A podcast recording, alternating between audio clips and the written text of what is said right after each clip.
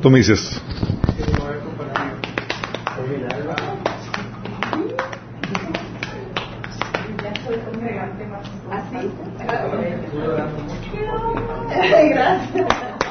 Ok, estamos en vivo. Uh, no se les olvide compartir el enlace porque la gente nos está, nos presiona a veces un poquillo. No importa, aunque nos presionen.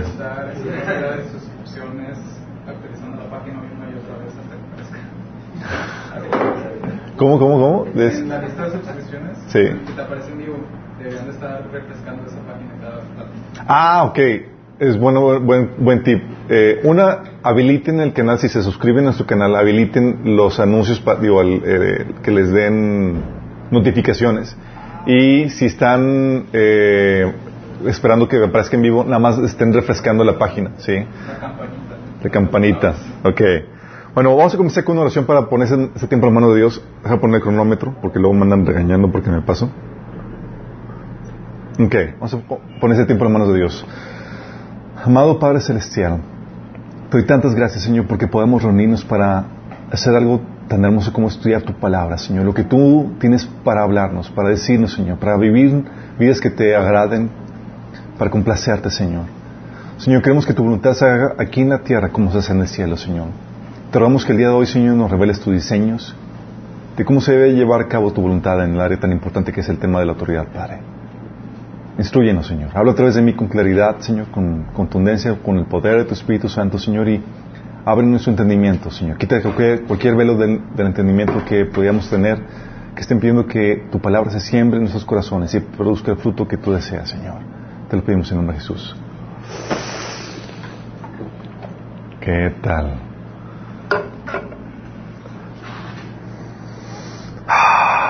Esto es café de olla. ¿Qué? Ah, está. Ok.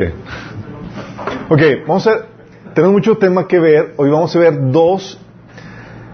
Las primeras seis sesiones vimos el marco teórico que nos va a permitir discernir cómo se debe llevar a cabo o cómo se debe. Te va a permitir discernir cómo se debe llevar a cabo la autoridad en cualquier área de la vida. Pero hoy vamos a ver el, específicamente dos áreas el área de los padres y el área de los pastores, que son áreas complejas y que han causado eh, muchos abusos por no entender bien esto. Entonces el marco teórico nos va a ayudar a entender, a descifrar, a discernir cómo se debe llevar a cabo esto.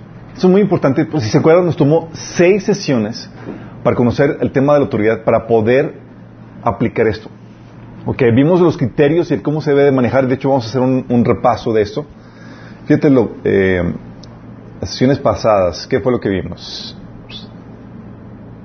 Pequeño repaso.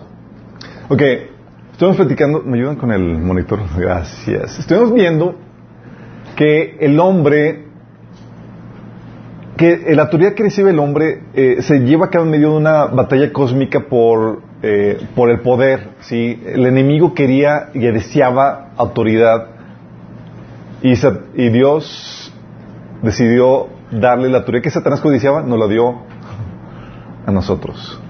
Sí, nos hizo reyes de este mundo. Si de por sí ya nos odiaban porque somos hechos en la imagen y semejanza de Dios, imagínense cuánto más, sí, con esto. Entonces tenemos un adversario que, eh, que nos odia cuanto más. Habíamos platicado que Dios es la fuente de autoridad. Vimos y resolvimos la problemática de que si Dios es la fuente de autoridad, ¿por qué Dios pone en el poder a personas o eh, autoridades que son sanguinarias o son malas. Sí, eso ya lo resolvimos. Está en la, en la segunda o la primera sesión. También vimos las cuatro formas en que se manifiesta la autoridad. ¿Se acuerdan? Vimos que la autoridad se manifiesta como una bendición. Si tú quieres bendecir a alguien, inevitablemente vas a dar la autoridad. ¿Se acuerdan por qué? No se acuerdan por qué. Ok, habíamos dicho que se daba, se manifestaba como autoridad porque cuando quieres bendecir a alguien, le das algo, le das un regalo que hemos dicho que es darle autoridad sobre una posición, algo que no tenía. ¿Sí? Y se acuerdan las palabras de Dios cuando dijo que Dios bendijo al ser humano con esas palabras, fructificados, multiplicados, enseñoread sobre la tierra. Hemos comentado cómo Dios bendecía al, al, buen siervo dándole más autoridad. Sobre el fiel ha sido po sobre poco ha sido fiel, sobre mucho te pondré.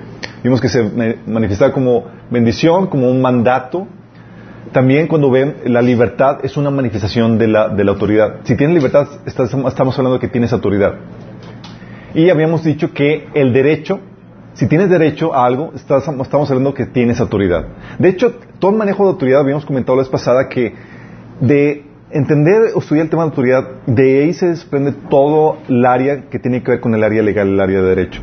Sí, porque lo que hace es que te ayuda a delimitar sobre qué asuntos sí tienes permisos, eh, cuáles son tus derechos, tus obligaciones, tus libertades, todo lo que tiene, todo esto tiene que ver con la libertad, digo, con la autoridad, ¿sí? Entonces vimos, comentamos eso, también vimos que Dios nos dio dos tipos de autoridad.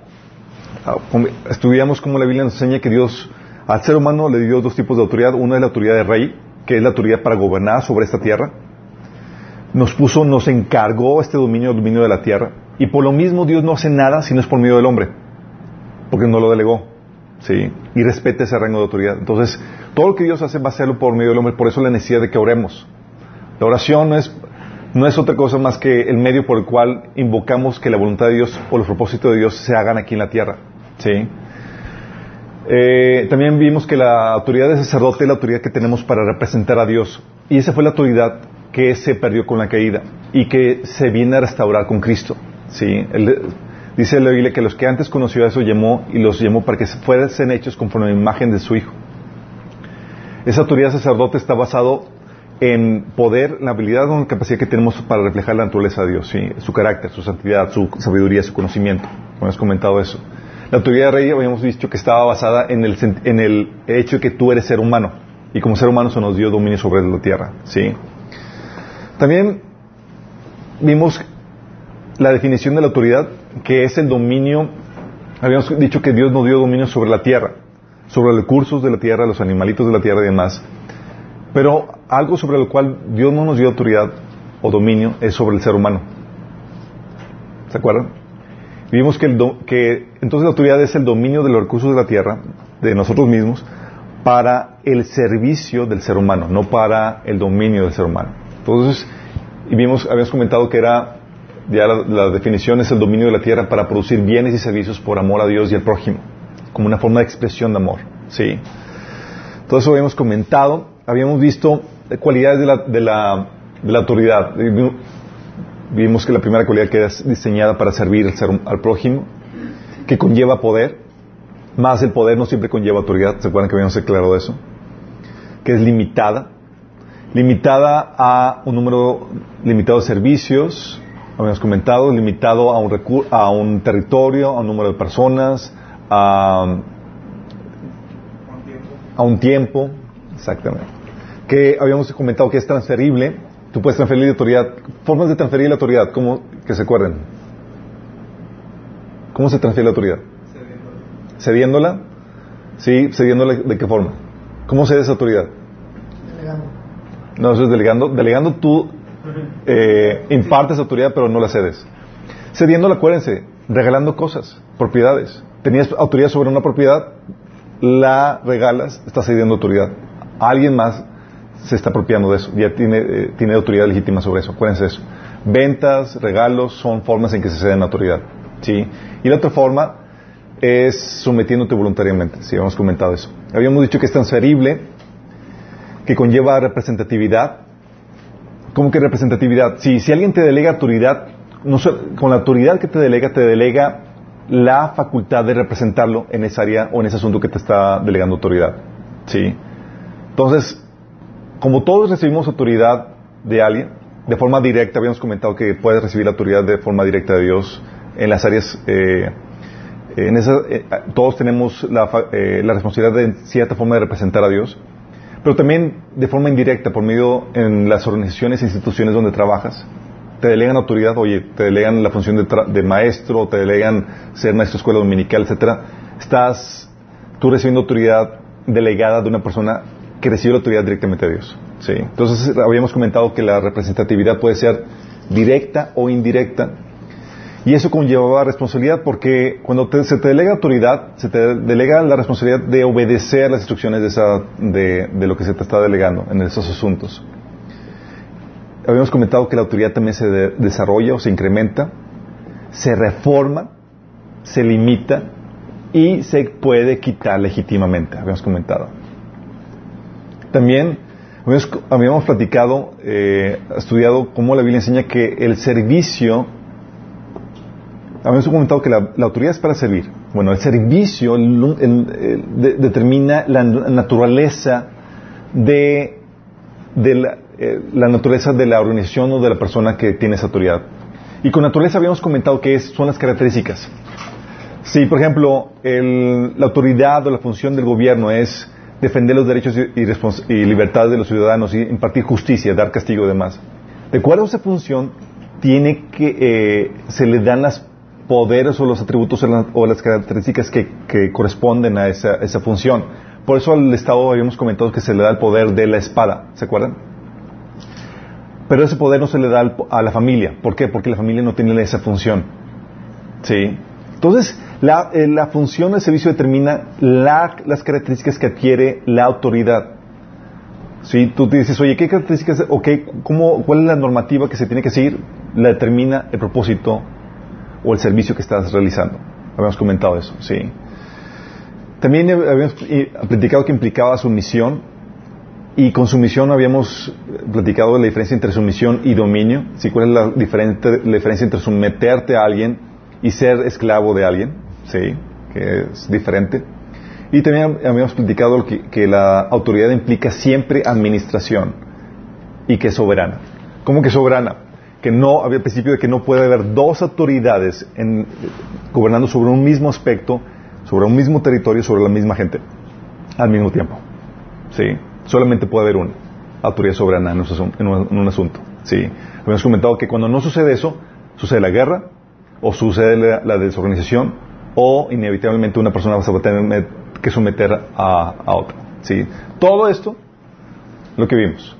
Ese repaso importante porque vamos a aplicar toda la teoría en dos temas muy, muy pares. Sí.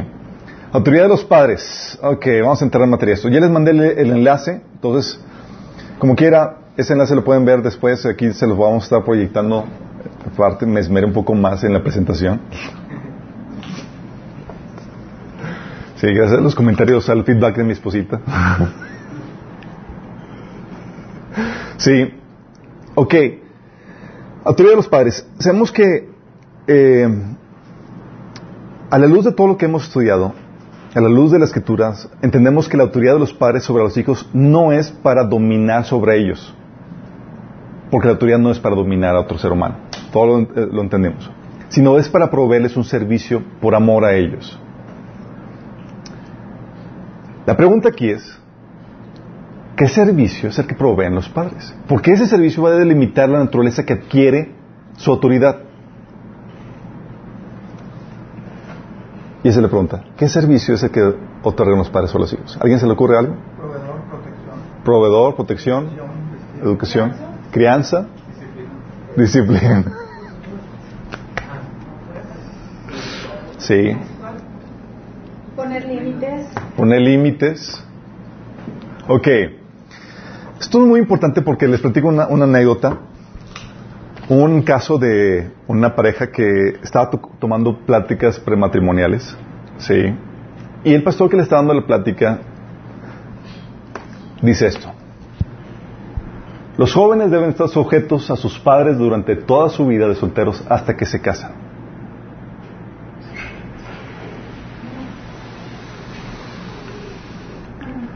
Blanquita. ¿Cierto o falso? falso, Falso. Sí. Imagínate, esta pareja estaba así con eh, pasmada y le preguntan al, al pastor, ¿y, y, y, y por- y cuál es la base bíblica de esto? Imagínate, es un pastor, estamos hablando de un pastor. Dice, ¿la base bíblica de esto? Dice, pues la Biblia, la Biblia no dice lo contrario, entonces tiene que ser así. Entonces, si la Biblia no dice...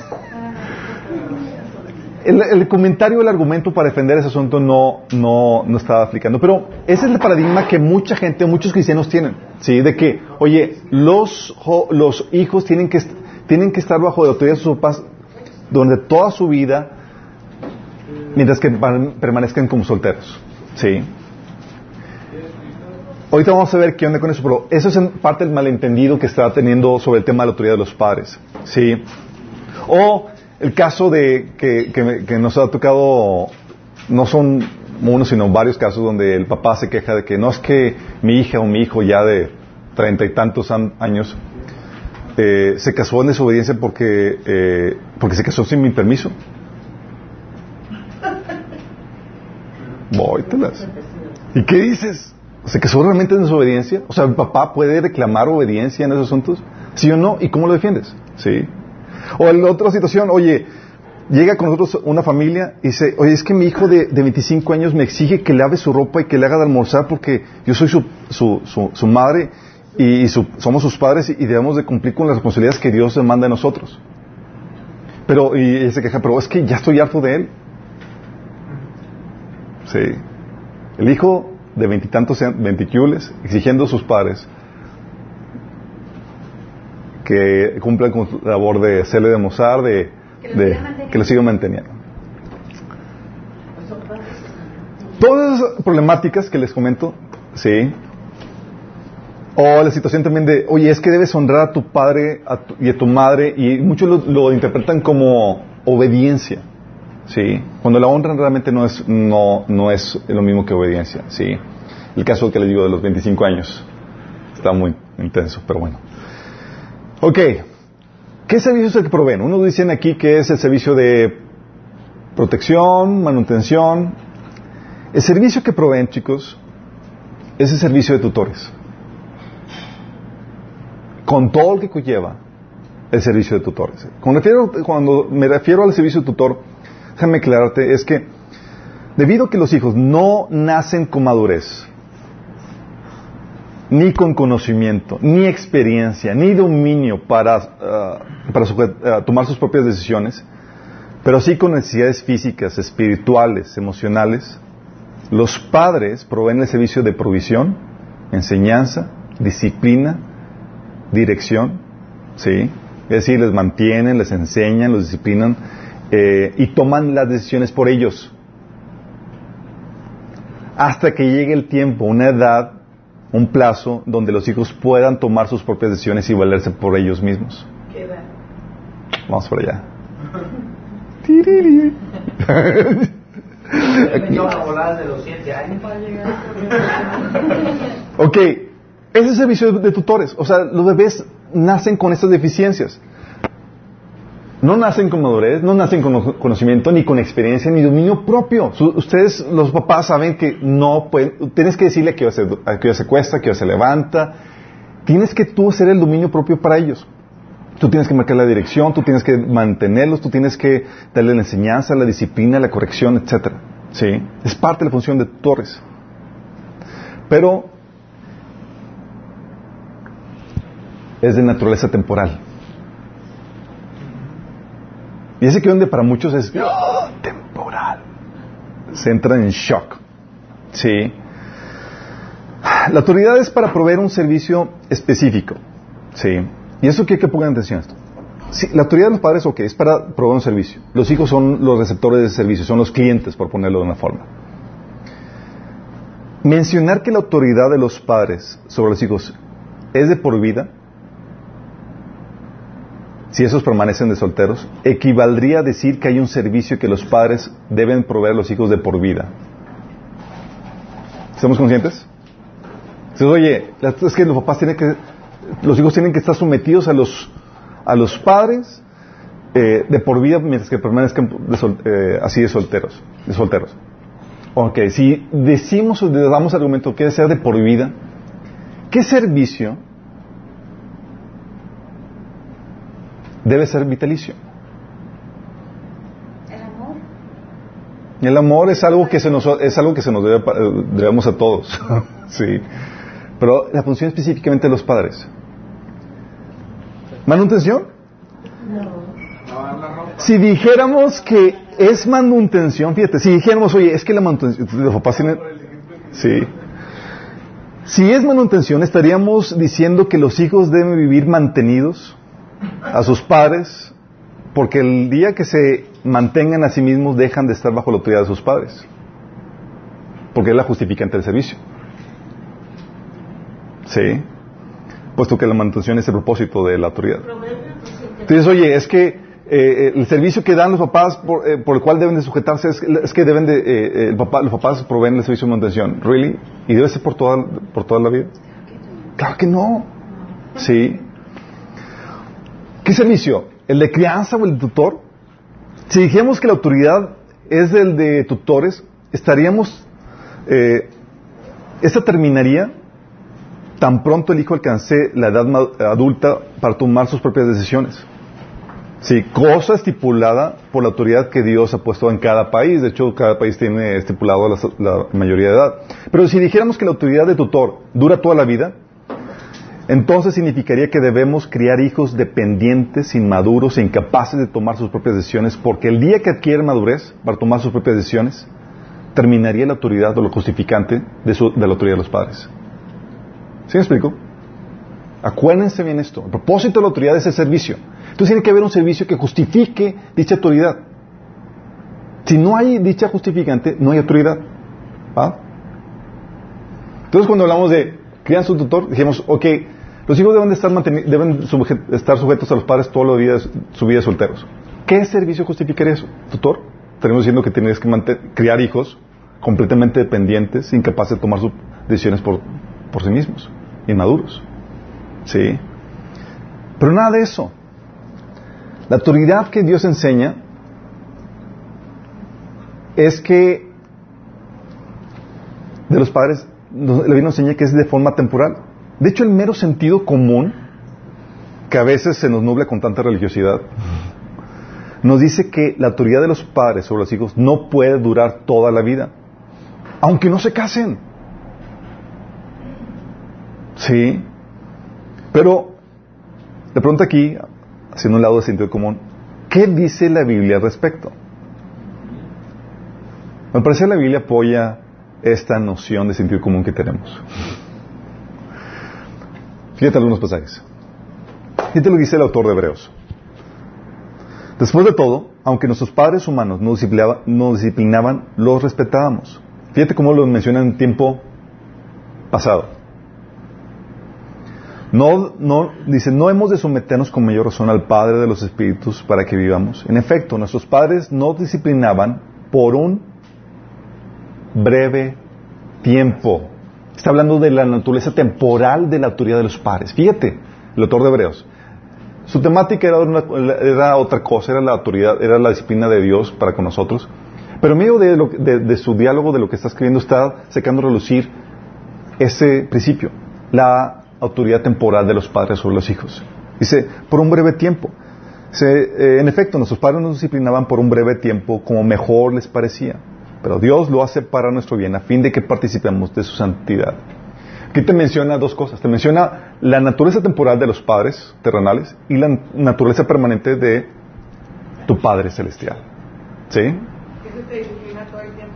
Que con él no hay escapatoria, ¿sí? De hecho, en el taller que damos, bueno, taller, sí, es taller de padres sabios, hijos, hijos grandiosos, vemos cómo nuestra, la autoridad de los padres debe emular la paternidad de Dios, porque cuando salen de tu paternidad y se independizan, no se quedan sin paternidad, sino transicionan a la paternidad de Dios, y si tu paternidad fue diferente a la de Dios, ellos van a sufrirla. Sí. Ay, papá, mi Dios me está tratando así, pues, y tú no eres así conmigo, pues, Sí. Fíjate lo que dice también Gálatas 4.1. En otras palabras, mientras el heredero es menor de edad, en nada se diferencia de un esclavo. Fíjate, en tanto que el heredero es menor de edad. A pesar de ser dueño de todo, al contrario, está bajo el cuidado de tutores y administradores hasta la fecha fijada por su padre. Estás hablando que hay un límite en el trabajo de tutores. ¿Sí me estamos viendo la naturaleza temporal de la autoridad de los padres? Esto para, para muchos cristianos es choqueante porque no concebían el concepto de la mayoría de edad. Es como que... ¡oh! Sí. Por eso también dice 1 Corintios 13.1, la transición que menciona Pablo. Cuando yo era niño, hablaba como niño, pensaba como niño, juzgaba como niño, más cuando ya fui hombre, dejé lo que era de niño. Fíjate, transición de niño, hombre. Sí. Entonces hay ciertas normativas o ciertos aspectos que aplican cuando eres niño menor de edad y otros cuando ya eres adulto. Sí. De hecho, En Marcos, esto tú lo puedes ver aplicado con Jesús. Sí. Cuando alguien comentó de que, oye, los hijos deben de estar, porque es un comentario que, que un paradigma que, que circula mucho entre cristianos, de que los hijos tienen que estar sujetos a la autoridad de los padres mientras que estén eh, solteros. El argumento, un contraargumento eh, que, que una vez comenté fue, entonces Jesús pecó. Porque Jesús se casó. ¿Y se acuerdan del episodio cuando mandó a volar a su mamá? ¿Y a sus hermanos? Sí, fíjate lo que dice, Marcos 3 del 20, del tr- el 31 al 34, dice, luego entró en una casa Jesús y de, de nuevo se aglomeró tanta gente que ni siquiera podían comer él y sus discípulos. Cuando se enteraron sus parientes salieron a hacerse cargo de él porque decían está fuera de sí, está loco. Imagínate. Querían parar su ministerio, sus familiares, entre ellos su mamá y sus hermanos. En eso llegaron la madre y los hermanos de Jesús. Se quedaron afuera y enviaron a alguien a llamarlo, pues había mucha gente sentada alrededor de él. Mira, tu madre y tus hermanos están afuera y te buscan, dijeron. Esto me fascina la, respuesta de Jesús.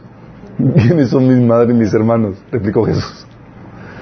Luego echó una mirada a los que estaban sentados alrededor de, y añadió, y aquí tienen a mi madre y mis hermanos. Cualquiera que hace la voluntad de Dios es mi hermano, mi hermana y mi madre. En pocas palabras, mira, no sé tú, pero si yo le, si fueras un niño menor de edad y yo te mando a llamar, y si fueras mi hijo, y me sales con eso, te doy una tunda. ¿Y qué edad tenía Cristo? Comenzó su ministerio a los 30 años. Sí. Porque aquí te está hablando Jesús, aún siendo soltero y demás, estaba respetando el principio de la mayoría donde él podía manejarse a libertad sin estar bajo la autoridad de sus padres. Aquí no atendió al llamado de su mamá. Y no se le puede acusar de desobediencia. Y si tú le acusas de desobediencia, el que estaría en error serías tú, porque Jesús no pecó. ¿Sí? ¿Vamos entendiendo? Sí. O sea, no sé si, si de alguna manera estaba Jesús matando un pa- a dos pájaros de un tiro, porque él está hablando eh, de la familia, de la fe. Ah, y pone, pone eh, de la- le da más importancia a la familia de la fe que, que la familia física, que eso. Sí, sí. Porque pone a Dios como padre. Sí, pero ahí nos desviaríamos del tema. Pero ahí él está, él está este, estableciendo un nuevo paradigma. Y al establecer un nuevo paradigma, aparentemente está como que despreciando a su mamá y a sus hermanos. Mira, Dios no puede establecer nuevos paradigmas eh, violando sus principios. Si aquí estuviera Jesús, si Jesús estuviera legítimamente bajo la autoridad de su mamá, tendría que obedecer a su mamá y atender al llamado de que fuera con ella, ¿sí? Pero Jesús estaba estableciendo un nuevo paradigma, sí, pero el punto aquí a, a- ver es que no estaba, no estaba en desobediencia al no atender al llamado de su mamá, ¿sí?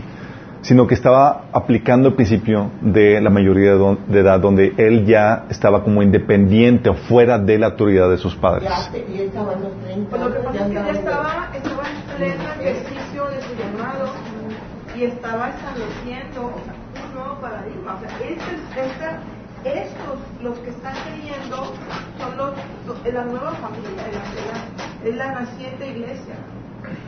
Exactamente. Ah, ok, sí. De hecho, en Primera de Corintios 7, del 8 al 9, ustedes pueden ver que Pablo les ordena, ¿sabes a quién les ordena? A los solteros y a las viudas que se casen si no se pueden contener. Cosa que no podría ordenar si efectivamente los eh, solteros siguen bajo la autoridad de sus padres. Imagínate, oye, yo no tengo la autoridad para decidir si me caso o no, si no son mis papás, ¿por qué Pablo me aborda a mí para que yo tome esa decisión si yo no la tengo? ¿Sí? De hecho, si fuera así, si los padres tuvieran autoridad sobre los hijos en esos asuntos, Pablo se debería estar dirigiendo a los padres de esos solteros y no a los solteros mismos. Pues ellos no pueden decidir si se casan o no por ellos mismos. ¿Sí? Pero dice, a los solteros y a las viudas les digo que les sería mejor que se quedaran como yo. Pero si no pueden dominarse, que se casen, porque es preferible casarse que quemarse de pasión. ¿A quién es este mandamiento? A los solteros. Y le estás diciendo que ¿quién toma la decisión? Ellos. Y dice algo de que si cásate si tu papá o tu mamá te lo permiten. Qué fuerte, ¿verdad? Ya lo que quieres es que se case. ya que salga. Si quieren rifa o lo- si no se casan lo rifamos. ¿Qué? Fíjate, déjame aclararte algo en cuanto a este pasaje. Sí. Este pasaje en la Reina Valera se lee como pero si alguno piensa que es impropio para su hija virgen que pase, que pase ya de edad, y es necesario que así sea, haga lo que quiera, no peca, que se case. Está hablando de como si fuera la hija. ¿Sí? Y en la versión internacional se lee de forma diferente. Dice, si alguno piensa que no está tratando a su prometida, no a su hija, sino a su prometida, como es debido, y ella ha llegado a su madurez, por lo cual él se siente obligado a casarse, que lo haga. Con eso no, con eso no peca, que se casen. La reina Valera podría decirse que apoya la postura de que es el papá el que decide si la hija se casa o no. Pero contradice la redacción de todo el contexto, pues en los versículos anteriores Pablo se dirige a los solteros como si ellos fueran los que tuvieran la capacidad de decisión sobre esos asuntos. En la versión internacional la traducción encaja más con el contexto. La palabra griega que se utiliza en este texto es la palabra virgen, que la reina Valera la traduce como hija virgen, le añade hija. Y en la versión internacional la traduce como prometida. Sí. De hecho, el comentarista Henry Matthew, un famoso comentarista de la Biblia, menciona que es muy probable que, se- el pasaje se refiera a la virginidad de soltero. Sí. Eh, que se refiere a cómo trata su virginidad y si se puede mantener eh, en ese estado o no. De cualquier forma, el punto aquí es que no, no, es, es un pasaje que uno puede usar para defender la postura de que los padres tienen autoridad sobre los hijos solteros mayores de edad, porque también se puede utilizar para saber lo contrario y de hecho todo el contexto apoya más a que es todo lo contrario. ¿sí? Entonces, llegada a la mayoría de edad, la dependencia hacia nuestros padres debe cambiar a una responsabilidad y dependencia hacia Dios para que el joven soltero tome sus propias decisiones. Fíjate cómo Jesús abordaba a los jóvenes que vivían con su casa. Enseguida los llamó, hasta hablando a los discípulos, y ellos dejando a su padre, se vedearon en la barca con, con los jornaleros, se fueron con Jesús. Fíjate que no le dijo, ve, pídele permiso a tu papá para ver si te deja venir conmigo. No ves nada de eso. Sí. De hecho, en otro episodio, Jesús le dijo a otro, ven, ven, sígueme. El hombre aceptó, pero le dijo, Señor, deja que primero regrese a casa y entierre a mi padre. Jesús le dijo, deja que los muertos espirituales entierren a sus propios muertos. Tu deber es ir y predicar acerca del reino de Dios. Otro dijo, sí, Señor, te seguiré, pero primero deja que me despida de mi familia. Jesús le dijo, el que pone la mano al arado y luego mira atrás no es apto para el reino de Dios. Y con esos pasajes no quiero, no quiero que entiendas que Jesús estaba eh, promoviendo la rebelión a los padres, Sino la decisión. sino que estaba reconociendo la autoridad que tenía el joven mayor de edad para tomar sus propias decisiones en ese sentido. Qué fuerte, ¿verdad? Sí. Y es aquí donde llega la pregunta. ¿Cuál es la edad bíblica para la mayoría de edad, chicos? 25, Se supone que a los 13 años. 13 años, ¿qué opinan? Ya, despecharos a los 13 años. Hay una ceremonia en el pueblo judío que a los 13 años. Bar mitzvah. Sí. Como que ya. Sí, uno da ganas de a veces despecharlo de los 6 años. Y esto ya. Te declaro mayor edad. Eh, no, pero ¿cuál es la edad bíblica para la mayor edad? Sí. La Biblia menciona, es interesante notar este aspecto, pero la Biblia vemos que a la edad de 12 años Jesús es llamado niño, en Lucas 2 del 43, 42 del 43. También en Marcos 4, 1, 4 digo 5, 41. Cerca de los 15 o 16 años, Ismael, por ejemplo, es llamado muchacho. Sí, Génesis 21.8. A los 17, José es llamado joven. Mm, interesante. Génesis 37.2. Y a los 20 años, el varón es contado entre los hombres. Uh. Por eso es que, que Dios le mandó decir a Moisés, cuento de 20. Exactamente, los soldados tenían que ser más de 20 años en adelante. El conteo en el censo para ver a los adultos era de 20 años en adelante. A los 20 años, que pasabas a otro nivel. A los 20 años, por ejemplo, el joven debía de pagar impuestos. Imagínate, es como que andas de flojito, chiquito. Ya ponte a trabajar.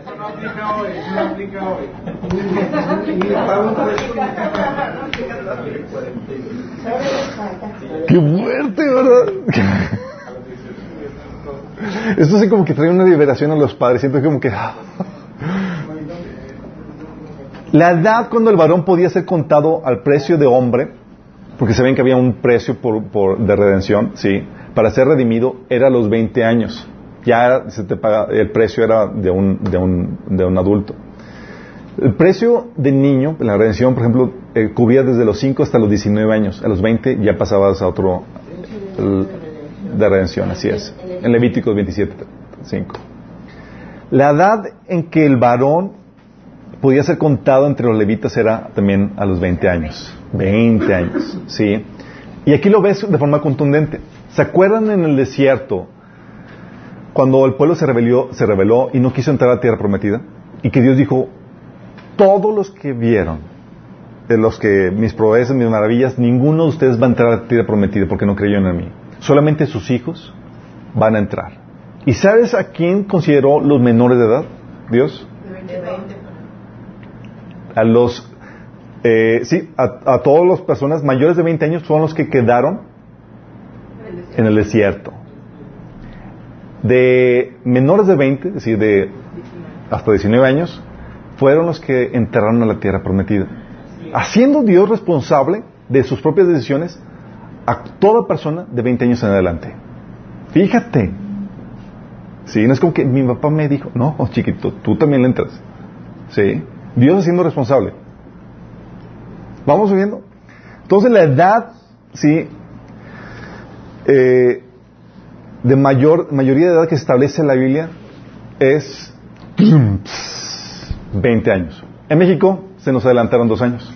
Está bien. Somos mexicanos. Precoces, que dices. ah. Ok, entonces la edad bíblica de mayor edad, mayoría de edad es 20 años. Pregunta, ¿alguno de ustedes sabía que la Biblia enseñaba el concepto de mayoría de edad? No. Ok. ¿Creen ustedes que es importante? Y más si tienes hijos. o piensas casarte. O eres joven, soltero, viviendo en casa de tus padres. No eran los 18 Se acaba el compromiso de manutención. Y es aquí exactamente las conclusiones de esto, chicos. La conclusión de esto es muy grueso. El mandamiento de hijo obedece en el Señor a vuestros padres es, por lo tanto, de tiempo limitado. Y los jóvenes dicen, yeah. Sí. Eh, esa es una, es, es esto. Nada más déjame aclararte.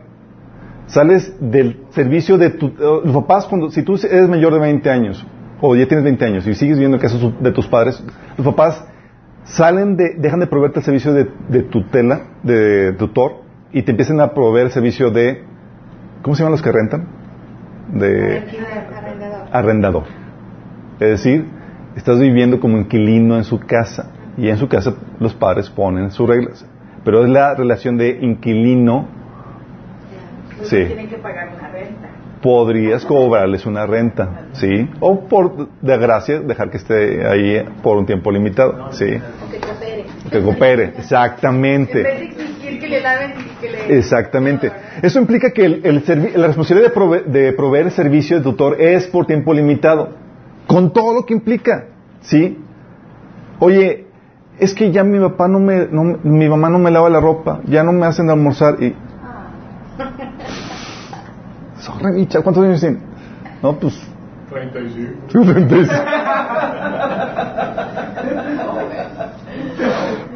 Qué grueso, ¿no? Es como que, qué li- mira, es en serio.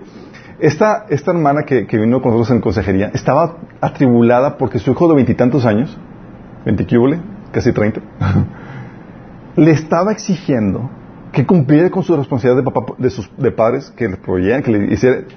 Le digo, ¿cuántos años tienes? Tantos. Y la, herma- la hermana así, pues que yo sé, estoy, estoy siendo desobediente a Dios y, y debo de hacer es porque soy su papá y demás, y todo deseoso de, cumplir con sus responsabilidades. Y le digo, vemos esto, y, se queda así con la sonrisa de que, y el chavo, así todo, todo triste. Sí, porque, déjame decirte, el tiempo de gracia, que es durante la edad de, de la, eh, tu minoría de edad, termina. No puede durar toda toda la vida. ¿Sí? Oye, que los papás, eh, en- por amor, por misericordia, te extiendan el periodo porque estás como estudiante, teniendo la carrera, etcétera, es por concesión especial, pero no porque lo puedas demandar como derecho. Tu derecho se acabó a los 20, bíblicamente. Bíblicamente, pero legalmente. Legalmente a los 18. Exactamente. Y así nos quedamos a los 16. Sí. La otra conclusión de esto es que como padres tenemos solo un breve tiempo para influir y afectar a nuestros hijos. No es como que puedes decir, ah, pues mientras que no se case y no veo que se va a casar, yo puedo aquí hacer lo que... No, no, no. No puedes dominar la vida de tus hijos. Sí. Pues se supone que a esa edad es porque ya nosotros como padres ya los aventamos ya para guerra, ¿no? Por, por eso cuando entiendes... como. Por eso cuando entiendes el propósito de tu, de tu autoridad como padre, entiendes y entiendes la naturaleza temporal que tienes, tú ves que la meta es llevarlos a independencia, que esa es la meta. Entonces lo vas llevando poco a poco durante todo su transcurso de vida a que vaya aprendiendo a hacer esto, aquello, que, y, y le vas dejando hacer cosas poco a poco. Por eso llega un punto donde ya, o sea, prácticamente ya se mueve el solo, en teoría, porque tú lo estás llevando a esa independencia. Si tú le haces todo y nunca dejas que él haga nada, estás fallando en tu función de padre porque el propósito de, de- de tu autoridad como padre es llevarlos a esa independencia, reconociendo que tu autoridad como padre es limitada, temporal. Sí. Por eso tenemos, por no entender eso, chicos, tenemos muchos abusos por parte de los padres. Sí. Padres que, además de no ejercer su autoridad para proveer el servicio de tu- proveer el servicio de tutoría, que los abandonan, que es un abuso de autoridad, sí. Tenemos otros abusos como padres que no, que no los crían para independizarse, para que tomen sus propias decisiones. Están fallando el diseño, no están reconociendo el propósito de la autoridad que han recibido. Sí. O padres que quieren controlar la vida de sus hijos mayores de edad y que los acusan de rebeldes y que están pecando porque toman sus propias decisiones. Lo repito, si estás viendo en la casa de tus padres, ellos ponen, po- pueden poner las reglas de la casa, no de tu vida. ¿A qué hora llegas aquí? ¿Qué se hace aquí en la casa? ¿Cuáles son tus responsabilidades aquí? ¿Cuál, ¿A qué te comides y demás? Sí, es muy diferente poner reglas de la casa a querer dominar tu vida. ¿Vamos? Padres que mantienen a sus hijos ninis mayores de edad están pecando. Sí. Así, llanamente. O sea, que darles una santa patada. Una santa patada. Así como lo hacen las águilas con los aguiluchos. Si ya no saben cómo los- la- el águila enseña a volar a los, a los aguiluchos. Sí. Les avienta el águila. Muy unido, Todo. Mamá se está volviendo loca. Y luego ya los avientan. Y los forza, sí. Sí. Y chicos, esto, esta problemática de, de padres no entendiendo la autoridad y la función y dejando que hijos mayores de edad vivan todavía como mantenidos y no tengan responsabilidades es la grave problemática de la generación, de mi generación para eh, las más recientes. Sí. Eh, por muchas razones, aspectos, pero está pasando eso. Entonces, también el otro abuso de los padres es que padres que usan su autoridad para explotar a sus hijos menores de edad, sí les ha tocado, tocado que los ponen a trabajar en vez de ellos mantenerlos o los, utilizan para, para- como propósitos egoístas, ¿sí? O sea, no piensan que la autoridad del padre es, oh, yo tengo autoridad de los padres es para dominarlos, todos deben de servirme. Le dijo, lávame esto, hazme esto. Y, y- está bien que, que cuando la motivación de que aprendan a desarrollar, para que, desarrollen habilidades y demás, eh, hazlo. Pero muchos hasta ponen a los hijos a trabajar por ellos. Y empiezan y utilizan su- la autoridad de padres no para servir a sus hijos, sino para servirse a costa de ellos. ¿Sí me explico? Eso es un abuso de autoridad. De hecho, la hermana con eh, debe saber esos casos.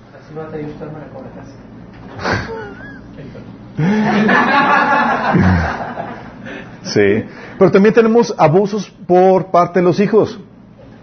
Hijos que reclaman a los padres manutención o que le lavan la ropa o que les hagan de comer. Ya no puedes, chavo. Ya es mayor, ya 20 años, ya 18 años aquí en México. Ya 20 años sí, porque somos cristianos y bíblicos. Pero Espiritual. Pero no es para que reclames eso. O hijos que, que trabajan y no pagan su hospedaje. U otros servicios a los cuales ya no tienen derecho por ser mayores de edad. No tienen derecho. Sí. Y es parte de la responsabilidad de los padres. Es parte de tu responsabilidad como padre de, eh, de enseñarlos a ser responsables. Si tú vives tus hijos mayores de edad en tu casa es paga. Sí. Es saludable esa ¿sí? Para que aprendan a hacerse copartícipes de los gastos de la casa. ¿Sí? O hazte, como dijeron, delega responsabilidades. ¿Sí? Es importante eso. Hijos mayores de edad que siguen también sometiendo su vida a sus padres, están pecando. No están tomando responsabilidad sobre sus vidas y Dios les va a pedir responsabilidad sobre ellos. Oye, hijos mayores de edad, y todavía siguen pidiendo permiso a su padre, hago esto, voy a aquello, hago esto. Ya eres mayor de edad, no puedes estar haciendo eso. Pero si viven en el hogar, Los papás, si viven en el lugar, pueden poner las reglas de la casa, mas no dominar su vida. ¿Sí? El punto es que es una bomba, ¿no? Y porque depende qué es lo que le haya uno enseñado también ya. Porque muchas veces ya el hijo, no me de edad, voy a hacer mi vida lo que yo quiera. Desgraciadamente a veces Por eso concluimos, ahorita les puse, por eso tienes, cuando reconoces estas, esta situación a propósito de la autoridad, reconoces que tu autoridad, tu capacidad, tu, tu rango de influencia sobre los hijos es por tiempo muy limitado. Lo que no hiciste de pequeños, se te va a complicar tratar de hacerlo después. Así como que te das cuenta de tu propósito y lo- tus responsabilidades y lo quieres hacer a los, a los 17 años. No, pues, a ver qué tal te va. A ver qué tanto, a ver qué tanto logras, sí. pero todavía hay chance, no sé si hay chance. Sí. Entonces, esta es la autoridad de los padres. ¿Se aclara el asunto? ¿Tiene, tiene coherencia? ¿Tiene sentido? Sí. Entonces podríamos decir, oye, ¿los hijos están sometidos a la autoridad de los padres toda su vida de solteros? ¿Cierto o falso? Wrong. Si tú afirmas eso, estás diciendo que Jesús pecó. ¿Sale? Y estás violando el principio de mayoría de edad. Oye, pero pero ya no vivía en la casa de sus padres. eh, Jesús comienza su ministerio a los 30 años. O sea, lo que está registrado en el Nuevo Testamento es de los 30 años en adelante, es su ministerio. Sí, él comenzó su ministerio a los 30 años, pero el hecho de que haya comenzado su ministerio a los 30 años no significa que él haya sido eh, dependiente de, de, de sus padres. Al contrario, según los registros o según la historia, según la tradición, eh, José murió de muy joven y él tuvo que hacerse cargo de la familia eh, durante ese por ser el mayor. Sí, entonces, sí. Ahora vamos a entrar al tema de los, de los autoridades de los pastores. ¿Estamos, ¿Estamos listos? Cha, chan, chan, chan. ok. A ver, creo que tengo aquí algunos comentarios extras que no había.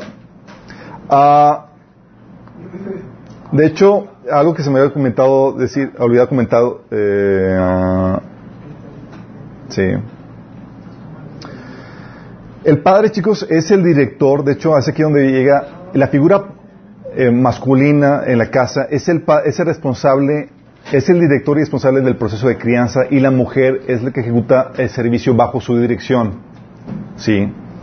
Aunque la mujer es la que está en el día a día con los, ni- con los niños, está bajo la autoridad del padre, que es el que marca la dirección, sí. Así como dice la Biblia, eh, Cristo es la cabeza de todo varón y el varón eh, es la cabeza de la mujer. Sí, es el principio de autoridad delegada. De hecho, hay gente que me decía, es que la mujer, es que eh, en mi matrimonio no tomamos ninguna decisión si mi, esposo y yo no estamos de acuerdo. Sí, y lo utilizan por eh, Amos 3, 3, que dicen que cómo andarán dos juntos si no se pusieran de acuerdo. Sí. Y déjame decirte que no es bíblico eso. La única cosa en la que igual te debes de poner tú de acuerdo es en aceptar que Dios puso al hombre como la cabeza para gobernar su casa. Lo único que debes de ponerte de acuerdo. Sí. No esperar que, que, eh, que la esposa esté de acuerdo en todo lo que hagas.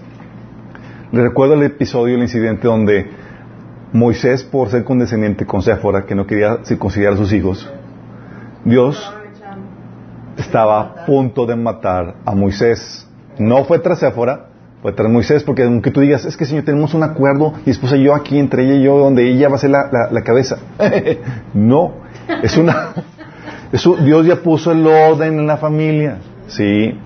Y es un orden establecido por Dios, y aunque tú tengas acuerdos eh, ahí entre tú y tu esposa de cómo se manejen, Dios te va a juzgar de acuerdo a sus, a sus reglas para el matrimonio, para, para, para la familia. Y lo que pasó con, con Adán y Eva, ¿no? Que hasta que Hasta que pecó Adán, se, abri- se le abrieron los ojos y Dios llamó a primero al varón, así para preguntarle qué onda. Por eso, en 1 Timoteo 3, 4 menciona que el, el líder de, de la familia, poniendo bien el ejemplo de, de como modelo que debe ser el líder de la iglesia, dice, debe gobernar bien su casa y hacer que sus hijos lo obedezcan con el debido respeto, porque el que no sabe gobernar su propia familia, ¿cómo podrá cuidar la iglesia de Dios? Hablando de la responsabilidad que tiene el varón para dirigir, gobernar su familia. Eh, por eso los hombres, como hombres, si dices, oye, entonces tengo que gobernar todo, sí, pero el que gobiernes tu familia, que pongas dirección, no significa que tengas que saber todo. Puedes confiar en el don de maternidad de la mujer, esto ayuda a ironía, ¿sí? Eh, y esposas, please, no ejer- ejerzan su maternidad en rebeldía. Respeta la autoridad del esposo, del contrario te opones a la autoridad establecida por Dios como viene en Romanos 13. ¿Sale? Ok, autoridad de los pastores. Malentendidos. Uy, malentendidos. Es una de las áreas también por no conocer el tema de la autoridad, muy abusadas. Sí. Muchos pastores conciben su- o delimitan su autoridad que dicen somos autoridad sobre los asuntos espirituales, nada más, los asuntos espirituales en la vida de nuestros congregantes. ¿Qué dices? ¿Qué digo yo? ¿Se acuerdan lo que hemos estado platicando? ¿Qué asunto de esta vida no involucra asuntos espirituales, chicos? ¿Qué asunto? Díganme un asunto en esta vida en el cual no involucra asuntos espirituales, donde la voluntad de Dios no tenga nada que ver, donde Dios diga aquí yo no gobierno. ¿Hay algún asunto? En el que no, no involucre la voluntad de Dios, los diseños de Dios, los propósitos de Dios. ¿Hay alguno? Todos los asuntos son espirituales. Entonces cuando un pastor te dice yo soy autoridad sobre asuntos espirituales en la vida de los miembros, te está diciendo que tiene autoridad sobre ti en todo. Sí. ¿Y se acuerdan de, la, de lo que vimos de las cualidades de la autoridad que debe ser limitada? Y tiene que tener el servicio como justificante. Por estos malentendidos, a ver si los tengo aquí. Sí. La autoridad espiritual. Sí. Eh, otra definición que ponen es que, es que no, nosotros somos, sol- de hecho la, la definición que ponía la Iglesia Católica en el medieo, que decía, somos autoridad sobre los asuntos, sobre todos aquellos asuntos que competen a la salvación del hombre.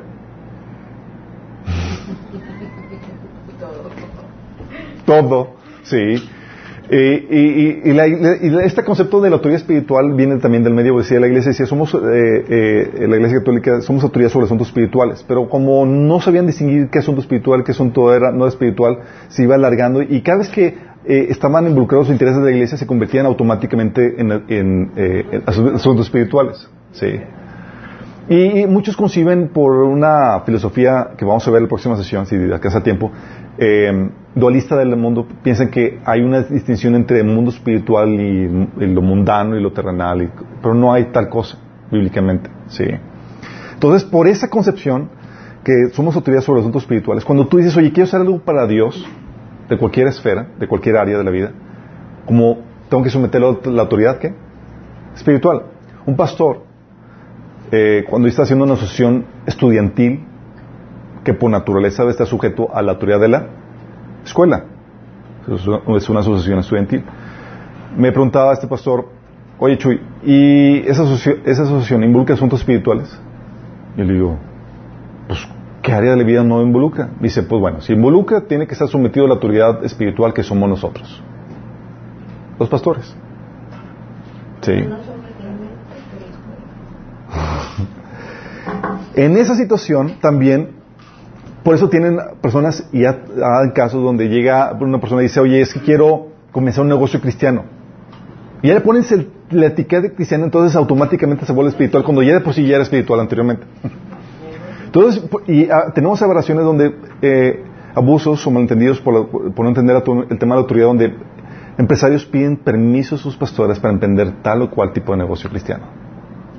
O, como llega una situación de un pastor me dice, eh, en- en- presumiendo eh, en su poco entendimiento, de un episodio que hubo en, en México donde eh, había el, el- los- el esfuerzo, el, el proyecto de abrir un, partido político cristiano. Ya sé, pero en ese, no- en ese tiempo estaba en proceso. Y, y ellos dijeron, eh, fuera, en un congreso en México y demás, eh, sometieron el proyecto o el partido a los pies de los líderes espirituales. Y este pastor me decía, ellos reconocían la autoridad espiritual que somos nosotros y bla, bla, bla, bla.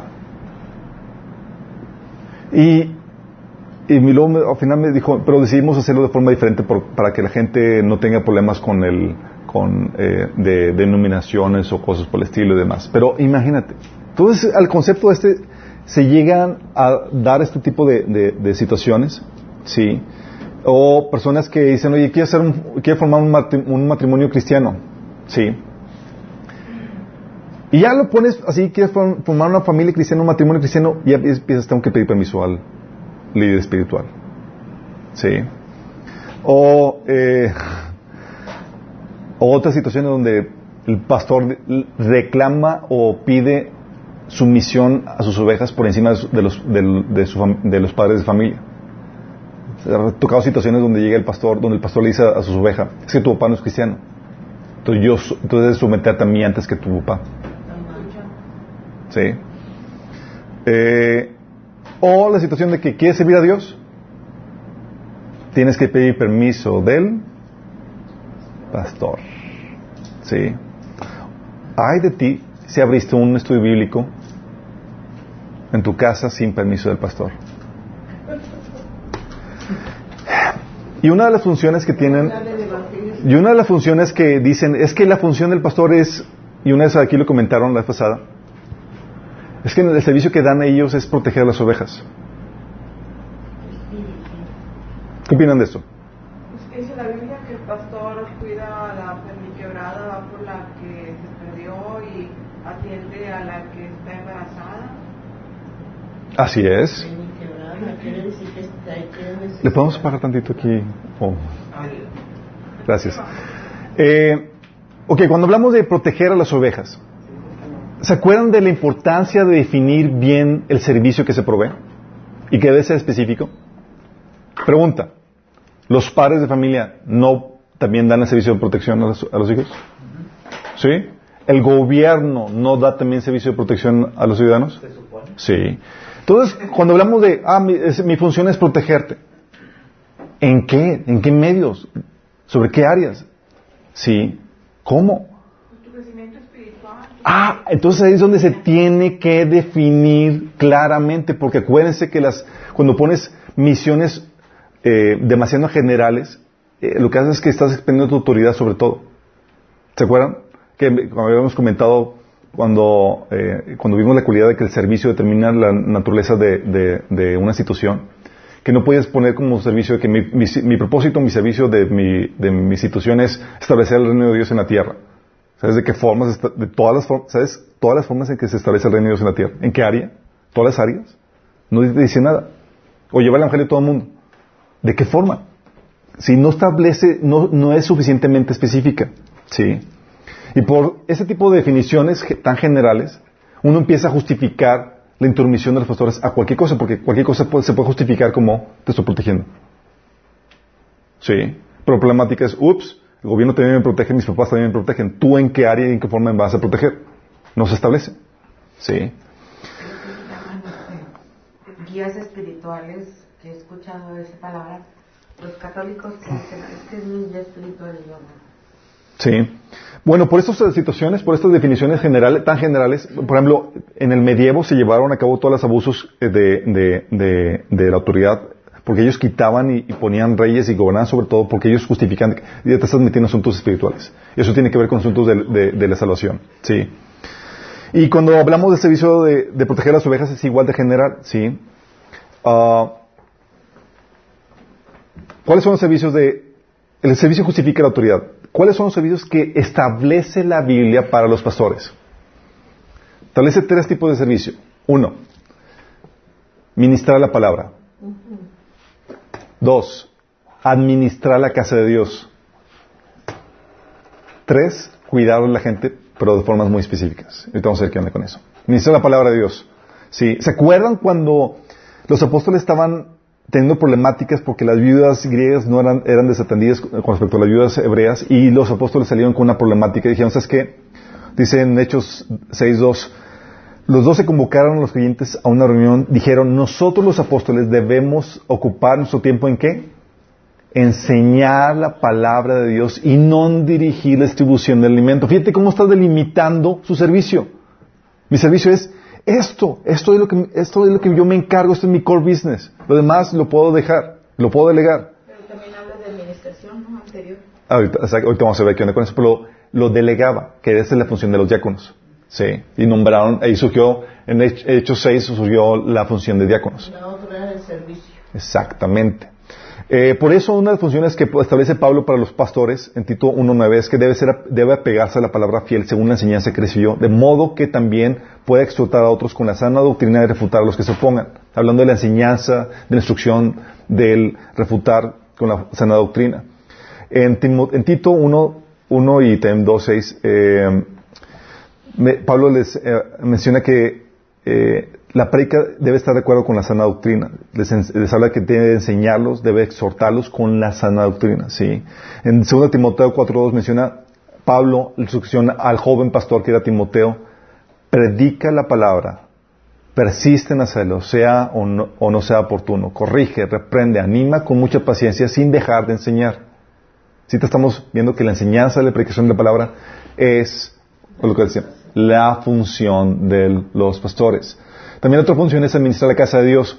Y con administrar la casa de Dios estoy hablando de poner orden en la casa de Dios eh, con respecto a cómo se utiliza el dinero que ingresa, qué días van a ser los, los cultos, cuáles son los... eh, poner orden de cuestión de disciplina, es más, pasajes que mencionan acerca de esto. Dice Tito 1.7, que los ancianos es un administrador de la casa de Dios. Algo que debes saber es que cuando la Biblia menciona o habla de ancianos u obispos, es sinónimo de pastores, es la función de pastores, ¿sí? Entonces dice, oye, la Biblia no habla mucho de los pastores, sí, eh, la función de obispos o ancianos es, es- eran los encargados de pastorear, ¿sí? Y por eso Pablo le, le da a Timoteo tareas, ¿sí? Como pastor, como responsable, le decía eh, cómo utilizar los recursos de la iglesia. Le decía, por ejemplo, para que una viuda esté en la lista de ayuda, tiene que tener, ciert- eh, tener menos de 60 años, haber sido fiel a su marido y, sigue con la lista de, de requisitos. Porque él es el responsable de administrar la casa. Exactamente, eso lo pone en, en 1 Timoteo 5.9, porque una de las funciones es administrar sí, la casa de Dios. En 1 Timoteo 5, 17 al 18 también menciona que eh, Pablo le dice a Timoteo que como él encargado, el, el líder, dice que debe de pagar bien a los otros ancianos. Dice, los ancianos que cumplen bien su función deberían ser respetados y bien remunerados. ¿sí? En particular los que trabajan con esmero tanto en la predicación como en la enseñanza. ¿Sale? Está hablando de cómo utilizar recursos. Es que a esos chavos, págales bien, porque están enseñando bien. ¿sí? Por eso también Pablo le dio instrucciones a Timoteo, le, dice, le dijo, "Es- escribo estas instrucciones para que si me retraso sepas cómo hay que portarse en la casa de Dios.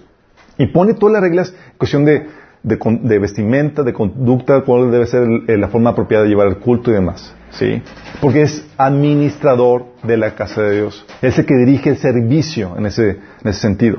¿sí? Pablo le dice a, a, este, a Tito, te dejé en Creta para que pusieras orden en lo que quedaba por hacer y que cada pueblo nombraras ancianos de la iglesia de acuerdo con las instrucciones que te di. Porque es el que establece y pone instrucciones al staff de la iglesia, sí, los que van a hacer. Y con cuidar a la gente. Es cierto, los pastores cuidan a la gente, pero ¿cómo cuidan a la gente? ¿Sabes cómo? 1 Timoteo 5 del 1 al 3 menciona la función de cuidar al rebaño. Dice, como anciano, igual que ustedes, les ruego, cuiden el rebaño que Dios ha encomendado. Háganlo con gusto, no de mala gana, ni por beneficio personal que pueda obtener de ellos, sino porque están deseosos de servir a Dios. No busquen de la autoridad que tienen sobre los que están a su cargo, sino guíenlos con su buen ejemplo. Después de enseñar estas cosas, el otro pasaje dice, y esta es la forma, fíjate, debes enseñar estas cosas y alentar a los creyentes a que las hagan. Dice, tienes la autoridad para corregirlos cuando sea necesario, así que no permites que nadie ignore lo que dicen. ¿Qué haces? La forma en que cuidan los pastores a las ovejas es corrigiéndote, reprendiéndote, llamándote la atención con- con toda paciencia y doctrina, como menciona eh, Pablo Timoteo. Es cor- con la enseñanza, con la corrección. Sí. Y es muy diferente la enseñanza, cuando que la enseñanza se, fa- da de forma normal y otra cosa es la corrección cuando te reprendo, te llamo para exhortarte, amonestarte en el amor del Señor. Ya estoy yendo específicamente. Sí. Y esa es la forma en que se cuida a las ovejas. Es, es te exhortándote, corrigiéndote. Sí. Ah, y es aquí donde llega, ok, bueno, entonces la Biblia dice que hay que someternos a los pastores, sí, la Biblia enseña que hay que someternos. Pero acuérdense que como la autoridad es limitada, la sumisión es también limitada. Acuérdense que cuando vimos que hay dos tipos, por causa de que el propósito de la autoridad es proveer un servicio, hay una sumisión que se da por causa del servicio que se otorga, que es la sumisión que realiza el staff, los que forman parte del... or- de rentar la autoridad. Sí, de rentar otra. Y la sumisión por causa de los, del- de, los que reciben la, el servicio. Sí. El orden, en el orden interno, los que forman parte del staff tienen autoridad, el pastor tiene autoridad sobre su equipo de trabajo para controlar los recursos y las actividades necesarias para realizar su oficio, su servicio, que es la enseñanza, la administración de la palabra. Es como coordinar el, servicio de la iglesia. Sí, por eso Pablo le dice a su equipo, fíjate cómo delega Pablo, ejerciendo su autoridad propia, dice, Tito 1.5 dice, por esta causa te dejé en Creta. Pablo ordenando a Tito, quédate en Creta y pone en orden eso. ¿Por qué? Porque era, Tito era parte de su staff. Y él tenía autoridad para ejercer autoridad sobre él. Sí, porque él había accedido a, ese, a esa relación de staff, de trabajo. Sí. 1 Corintios 4, 17 dice, eh, Pablo, con este propósito les envía a Timoteo. Sí. Imagínate siendo parte del staff y Timoteo dice, no sé, no Pablo, yo, no quiero hacer esto lo que me estás diciendo, eres muy, eres muy mandón. Sí. Simplemente sale del equipo de trabajo de este Pablo. Pero Pablo se sometía a la autoridad de, de- de Pablo, no porque era, sino porque era también parte de su staff. Tito 1.13 dice, este testimonio es verdadero, por tanto, repréndelos duramente para que sean sanos en la fe. Fíjate que la instrucción de Pablo era a Tito para que los reprendiera duramente. Y, Pablo, y, Ti- y Tito no tenía la autoridad para decir, no, no lo voy a hacer así como tú dices. Tenía que someterse a la autoridad en los asuntos del trabajo. Porque había excedido someterse al que tiene la autoridad de ese servicio. Y tiene sentido. Tú vas a una empresa, te tienes que someter a la instrucción de- de- del que dirige ese servicio. Y te sometes por causa de ese servicio. Entonces, la sumisión de las personas que están dentro del staff esta es por causa del servicio que está realizando y el staff tiene autoridad por, esa sumisión a actuar en el nombre de quien le delegó la autoridad, en nombre del pastor, en nombre del ministerio. Por eso, en Hechos 15, 24, los apóstoles hacían, tenían que aclarar a, los otros cristianos diciendo, tenemos entendido que unos hombres de aquí los han perturbado e inquietado con su enseñanza, pero nosotros no los enviamos. Aclarando que ellos no pueden decir que nosotros los enviamos porque no, los, no les hemos delegado ninguna autoridad. Filipenses 2, 19 al 24 dice, Espero en el Señor Jesús enviarles pronto a Timoteo para que también yo cobre ánimo a recibir noticias de ustedes. Nadie como él se preocupa de veras por el bienestar de ustedes, pues todos los demás buscan sus propios intereses y no los de Jesucristo. Pero ustedes conocen bien la, la entereza de carácter de Timoteo, que ha servido conmigo en la obra del Evangelio como un hijo junto a su padre. Así que espero enviárselos tan pronto como se aclaren mis asuntos y confío en el Señor que yo mismo iré pronto. Fíjate cómo está hablando de que le delega a Timoteo eso, la tarea de ir y visitar y pastorear a esa iglesia.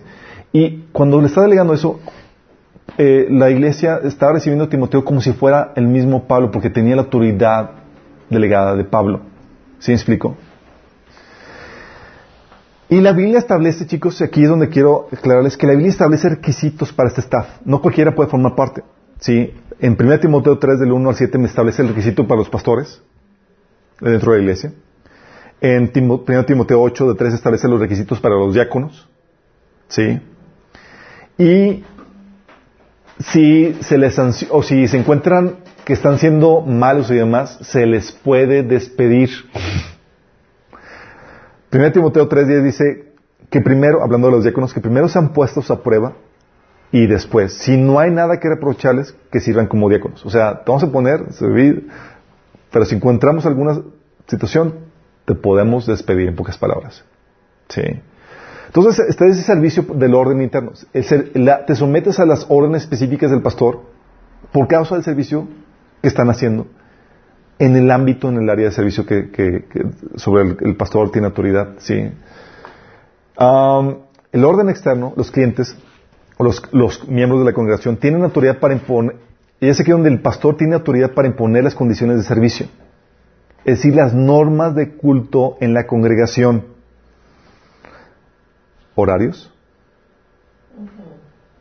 Forma de vestir. Sí qué música van a, se va a alabar. Él puede establecer en su autoridad ese tipo de situaciones. ¿Cuándo, cada cuándo se van a hacer las colectas? ¿Cuándo se va a hacer la, Santa Cena? ¿Cuál va a ser el orden? Etcétera. ¿Puede decir eso o no? ¿Sí o no? Sí, sí puede. Y la Biblia no especifica alguna instrucción en esa situación. Hay instrucciones de condiciones de servicio que sí establece la Biblia. Sí. Eh, aún, o sea, dentro de, la autoridad específica que, tiene el pastor para gobernar sobre eso, aún así hay muchas situaciones o muchas cosas que la Biblia ya establece, por lo que aún dentro de su margen de maniobrabilidad no puede ser lo que quiera. Por ejemplo, la Biblia establece eh, que los miembros de la iglesia deben someterse a un código moral establecido por Dios. Sí, 1 Corintios 5, 11 habla acerca de eso, de que, por ejemplo, oye, si, si eres un cristiano borracho o fornicario y demás, se, te se, te excluye o se te eh, expulsa de la congregación si persistes en ese pecado. ¿Sí? Eh, de hecho, eso lo corrobora Jesús en Mateo 18.7, que si no, no respeta la decisión de la iglesia, que se le expulse. ¿sí? También establece como condicionante de, para, de servicio, para que la gente pueda recibir el servicio, el que deba someterse, debe alinearse o aceptar la doctrina de la iglesia. Sí. 1 Timoteo 1.20, 2 Juan 1.10, habla acerca de eso. Sí. Oye, pastor, no, no estoy de acuerdo con tu doctrina. Vete. si vienes aquí, te, te sometes a la doctrina que estamos enseñando aquí. Sí. Es parte de las condiciones de servicio. Oye, debes alinearte, también la Biblia enseña que debes alinearte un código de vestimenta. Sí, en 1 Timoteo 2, de 9 al 10, le da Pablo instrucciones de cómo deben de vestir las mujeres en el servicio. Sí. Y también deben de alinearse al orden del culto. Sí. Por ejemplo, Pablo establece que las mujeres deben de guardar silencio y preguntar a sus maridos. Eh, 1 Corintios 4, 14, 20, del 27 al 28 establece cómo deben de, participar los diferentes dones en la, iglesia. Hoy tienes don de, lenguas, no hables en la iglesia más que para ti y, con Dios. Los profetas participen uno por uno. Por uno. Pone el orden ahí en eso, ¿sí? Eh, y también, incluso te das cuenta cómo se establecen las condiciones del servicio. O sea, si quiero recibir el servicio que me da el pastor con su staff, debo someterme a esas condiciones que establece él y la Biblia. Hay cosas que establece él y cosas que establece la Biblia. Incluso si quieres serte beneficiario de la ayuda económica. Porque en aquel entonces era muy común que, que los miembros recibieran ayuda económica de la iglesia. Las viudas, por ejemplo. Y Pablo establece las condiciones para recibir ese servicio. Oye, ¿quieres tú recibir ayuda económica? Debes de tener ciertas condicionantes. Órale, Y les pone Pablo en 1 Timoteo 5, de 9 al 11. Entonces, aunque la Biblia establece muchas condicionantes, muchas condiciones de servicio que tú debes aceptar para meterte a una iglesia, hay muchas cosas específicas que el pastor decide de forma arbitraria y tiene libertad para hacerlo. Temas que predicar, que va a predicar. Tú no puedes decir, pastor, no quiero que predique ese tema. Sorry, mi chavo. Wow. ¿sí? Eh, horarios, alabanza, quién sirve y quién no, el, el orden del culto, cómo se va a llevar a cabo. Todas esas cuestiones, el pastor es el que decide. Y tiene autoridad completamente en eso. ¿sí? Por eso ves a Pablo ejerciendo ese tipo de autoridad sobre sus iglesias. Fíjate lo que dice Pablo en 2 Corintios 13, del 7 al 10. Que este, esta es autoridad no sobre el staff, como ya lo vimos que lo ejercía sobre Timoteo y sobre Tito.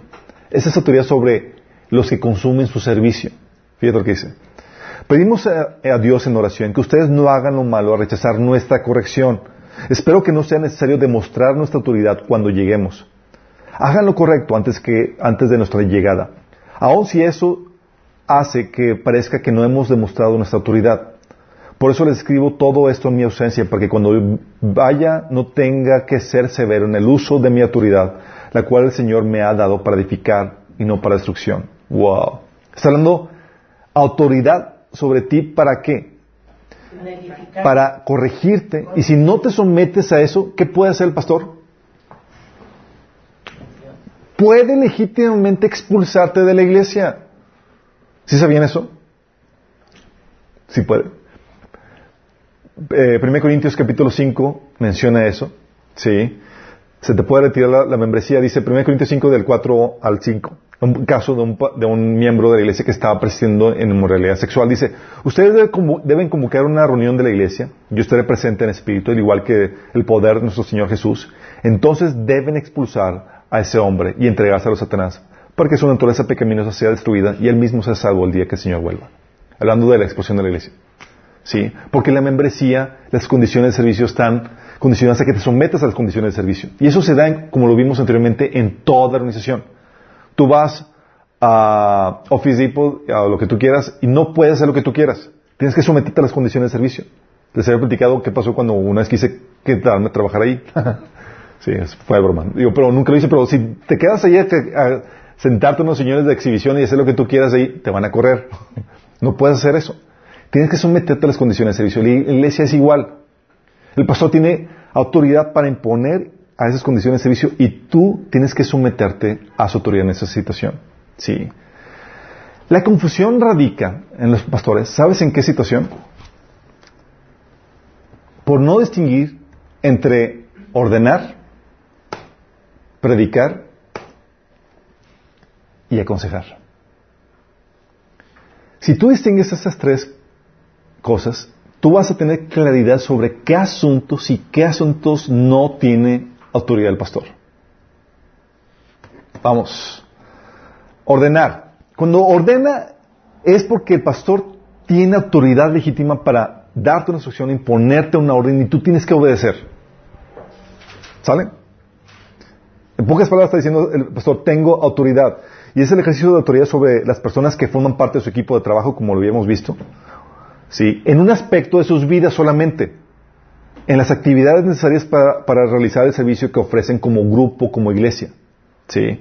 Como lo hizo Pablo con, con este Timoteo. Te dejé en Creta para que pongas en orden lo que quedaba por hacer y en cada pueblo nombrarás ancianos de la iglesia. ¿Sí? Le dio la orden específica. ¿Sí?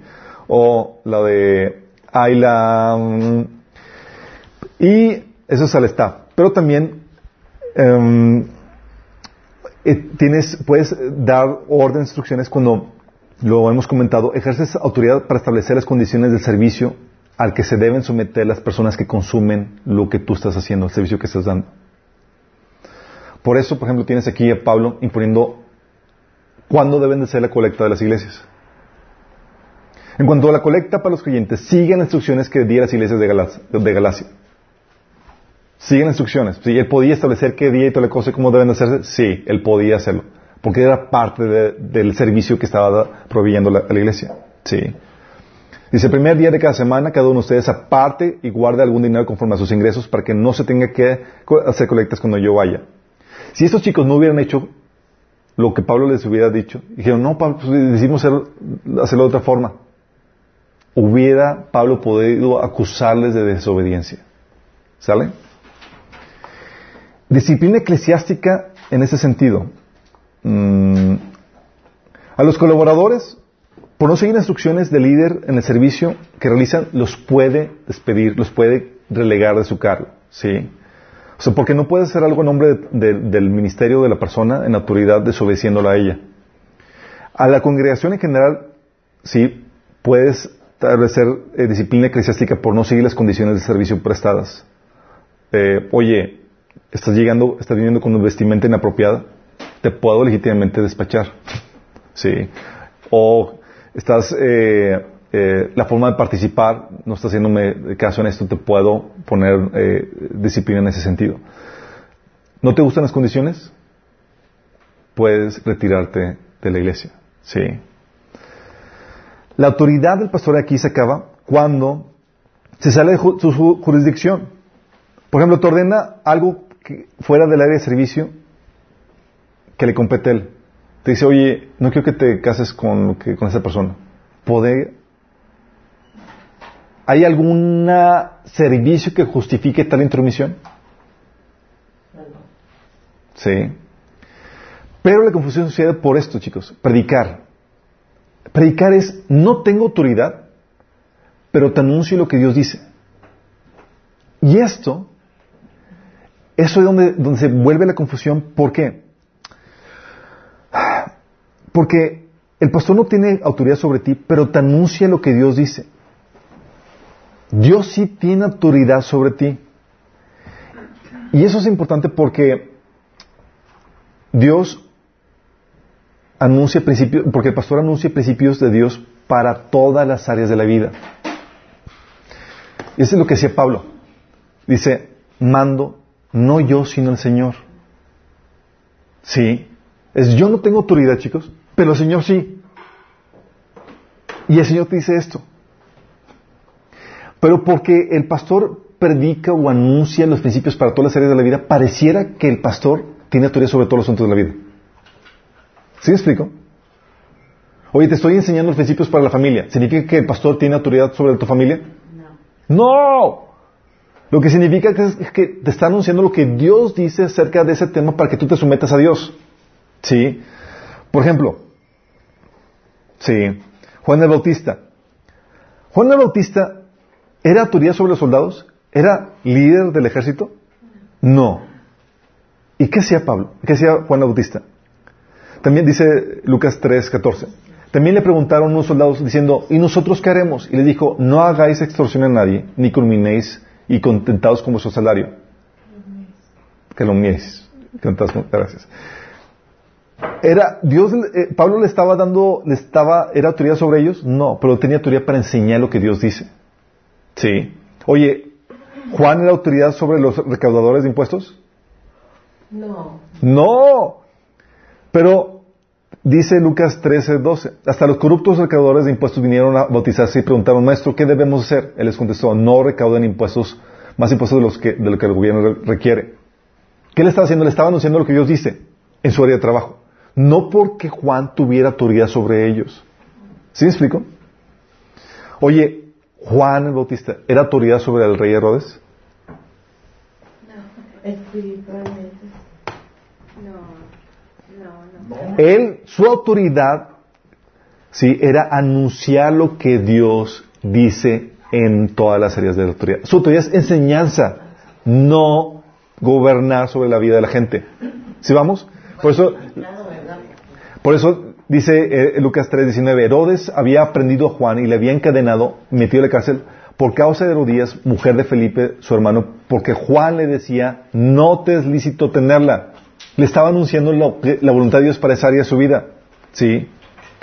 ¿Por qué?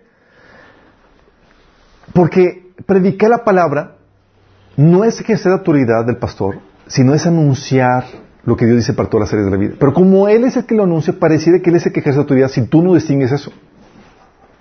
Él no tiene autoridad para decirte nada. En toda la disciplina eclesiástica, cuando el pastor, en asuntos que no tienen que ver con asuntos de la iglesia, la única razón por la cual el pastor te puede disciplinar No es porque lo desobedeciste porque, porque fuiste a tal grupo de, de, tal iglesia que no pertenece, pertenece a nuestro, no porque te casaste o fuiste eh, sin mi permiso, o no por nada de eso.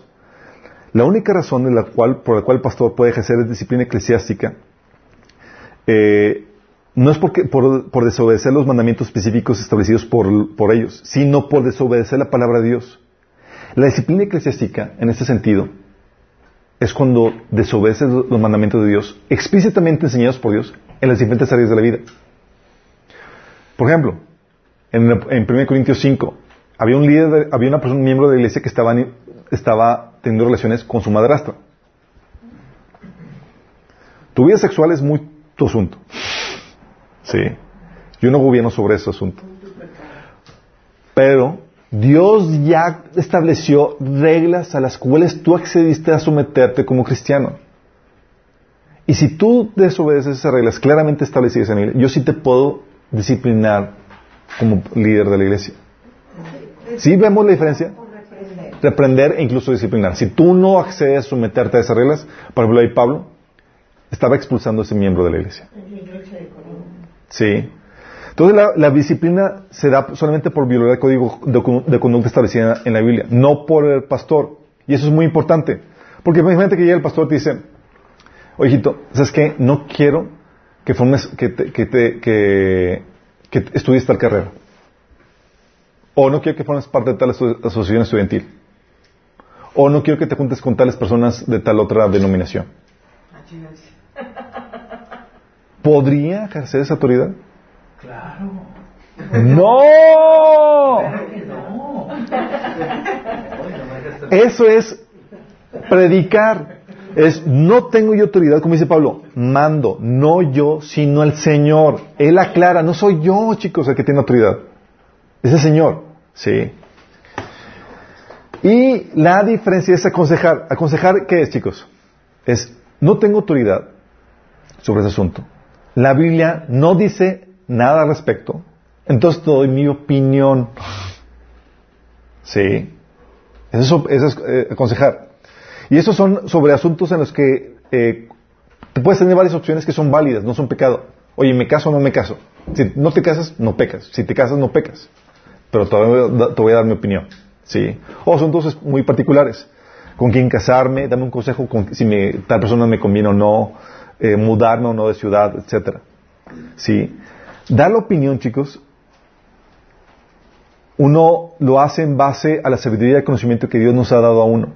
Pero el hecho que yo te dé la opinión, si te doy mi consejo y no lo haces, ¿te puedo acusar de desobediencia? No.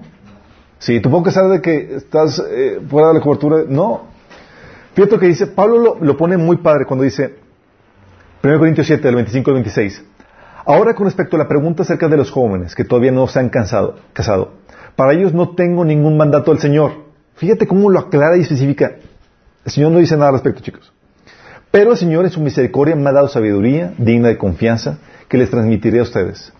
Debido a la crisis actual, pienso que es mejor que cada uno se quede como está. ¿No dan gracias a Dios que Pablo aclaró que era un consejo? Porque si no, estaríamos todos forzados tratando de mantenernos como solteros porque, pues que Pablo nos dijo, ¿qué onda si, si, si era mandato de, pues, de en la Biblia? Pero es la clara cuando es un consejo. ¿Sí? Por eso también dice otro pasaje en 1 Corintios 7, del 6 al 7. Dice, ahora bien, esto lo digo como una concesión, no como una orden. Es un consejo, chicos. En realidad, quisiera que todos fueran solteros igual que yo. Y tú dices, few, que dijo que era un consejo. Sí. Imagínate, estaríamos todos emproblemados. Ya se extinguió el cristianismo. sí. Por eso que no evangeliza. Sí. Pues porque cada uno tiene su don específico eh, de Dios, uno de, uno de una clase y otro de otra clase. Por eso también en otro, Pablo lo aclara. Yo digo, no el Señor. Entonces cuando alguien te dice, si el pastor te da una instrucción fuera de su área de autoridad, tú estás en libertad de desobedecerlo, o mejor dicho, de tomarlo como un consejo. y no te puede disciplinar por no aceptar su consejo. ¿Sí? En otro pasaje, ahí en el versículo 40 de Pablo dice, en mi opinión sería mejor que ella no volviera a casarse. Y pienso que al decirles esto, les doy un consejo del Espíritu de Dios. Y fíjate que aunque menciona que es un consejo que viene del Espíritu de Dios, por ser consejo, tú estás en libertad de no acatarlo. Es tu decisión exactamente. Pero, y aquí, oye, no acataste el consejo de- del pastor. ¿Se te puede aplicar disciplina eclesiástica? No. No. No. No. En la práctica, mire, yo he tenido problemáticas donde pastores ordenan a miembros de que no, no vayan a, a, a- a- a otra, que otra iglesia o que no tengan estudios en su casa o que eh, hicieron una fiesta cristiana sin su permiso en su casa. Uh, sí. Empiezan esas problemáticas de eso porque, porque empiezan a extender la autoridad fuera de su área. Sí. Obsesivos. Sí. Porque, ¿qué pasa? Oye, cuando alguien te dice, o es que soy autoridad sobre asuntos espirituales, ya vimos las características de la autoridad. Viola el principio de qué? La autoridad es limitada. No puedes establecerte como autoridad sobre los asuntos eh, espirituales sin definir qué asunto espiritual de la vida.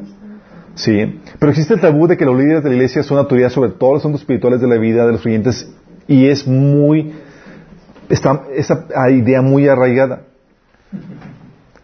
Eh, y es ahí donde tienes que entender que el único que es Señor de todo, ¿quién es, chicos? Es un repaso de lo que solamente el Señor. Y su posición no está vacante. Es como que, va, pues yo eh, aquí en nombre del Señor, como vicario de Cristo, voy a... No, no puedes tomar ese tipo de cosas. Como ya comentamos, todo involucra principios y diseños de Dios. Sí. Entonces llega la- pregunta, ¿puede servir, a, ¿puede servir a Dios sin el permiso del pastor? Sí, claro. Sí. Puede servir al pastor sin, y puede servir, a Dios sin permiso del pastor.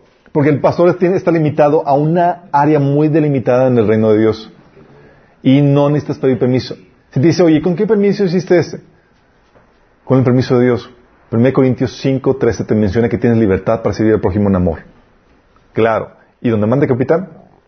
No gobierno marinero. Sí.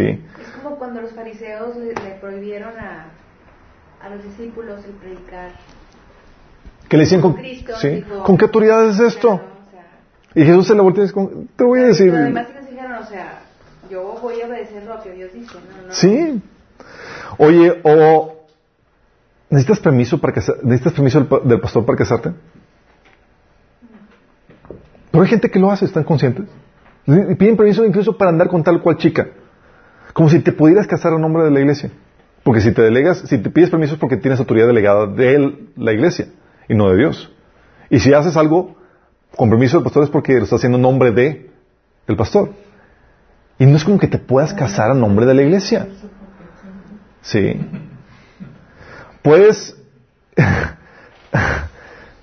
o sea, cuando haces, cuando la gente hace eso, está poniendo, está diciendo que la cabeza del varón es el pastor y el pastor es Cristo. Sí. Y no es el orden que Dios estableció.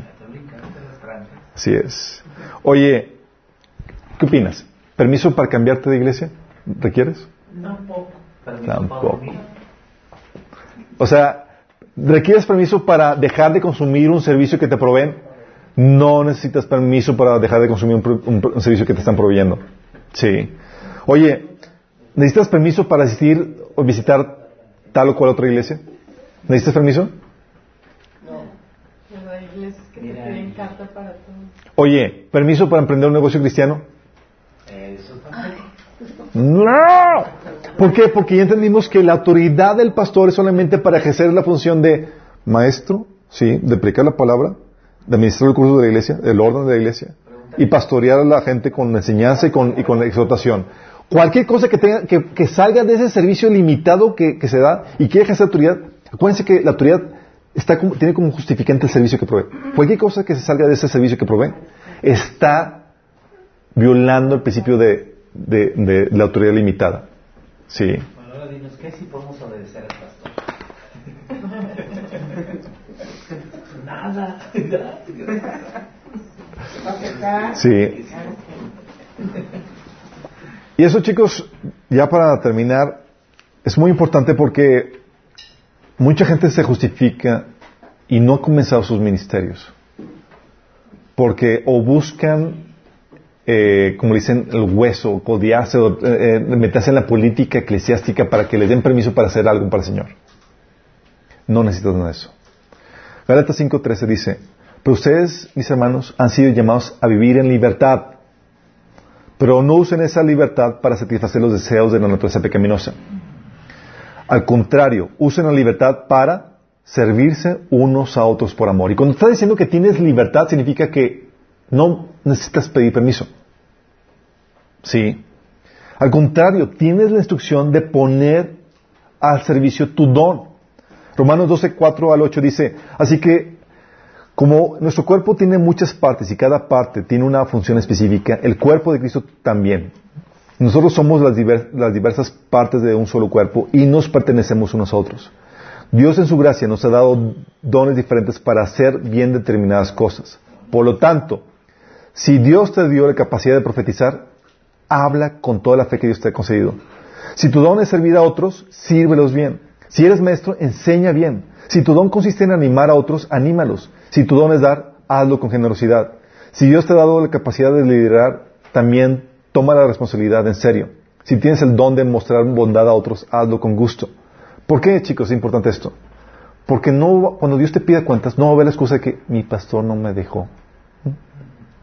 Para la única razón por la cual pedirías al pastor, permiso al pastor es para hacer algo a su nombre o al nombre del ministerio que él representa. Lo único. O para hacer algo dentro de la iglesia. Oye, pastor, ¿puedo aquí compartir un tema de devoción? En el orden dentro de su iglesia, tienes que pedir permiso. Pero fuera de eso, Dios te va a pedir cuentas. Acuérdate en Mateo 5.19 que Dios te da, te da dones, debilidades, y Él va a regresar y te va a pedir cuentas, ¿qué hiciste con eso? Y no ver la excusa de que mi pastor no me dejó. Sí.